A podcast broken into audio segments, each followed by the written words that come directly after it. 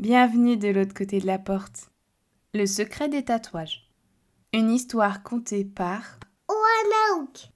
Les humains ont tendance à croire que les arabesques brillantes dessinées sur les épaules et bras des elfes sont présents dès leur naissance. Mais la vérité est tout autre. Tout commence avec Champigu, l'ancêtre de Champipi.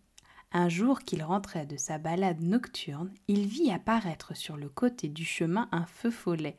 Celui-ci disparaissait à chaque fois que Champigu s'approchait, puis réapparaissait un peu plus loin, comme pour lui indiquer un chemin à suivre. Ça ne vous rappelle rien? Huit bonds de feu follet plus loin, Champigu découvrit une fluorite octaédrique, une fluorite à huit faces, qui brillait de mille feux. Et cinq bonds de feu follet plus tard, c'est un bâton en bois tordu qu'il ramassa. Afin de lui indiquer comment associer ces deux éléments, le feu follet mima à Champigu les instructions suivantes.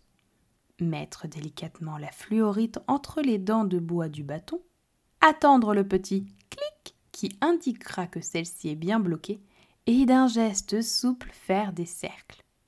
Champigu s'exerça jusqu'à ce qu'un faisceau de paillettes jaillisse de la fluorite et vienne se poser en une belle arabesque sur une grande pierre se trouvant non loin de là.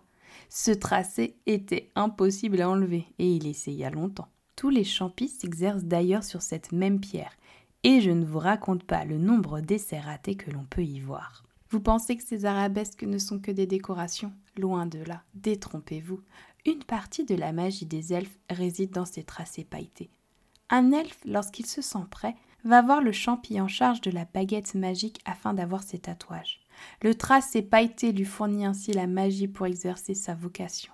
Mais ce n'est pas la clé de son pouvoir, car sans sa détermination, sa passion et sa force de conviction, un elfe ne pourrait rien faire. Le tatouage est là pour finir d'activer son pouvoir et, lorsque l'elfe a le moindre doute, un simple effleurement lui sert de rappel et lui donne le courage de reprendre confiance en lui. À bientôt pour de nouvelles aventures.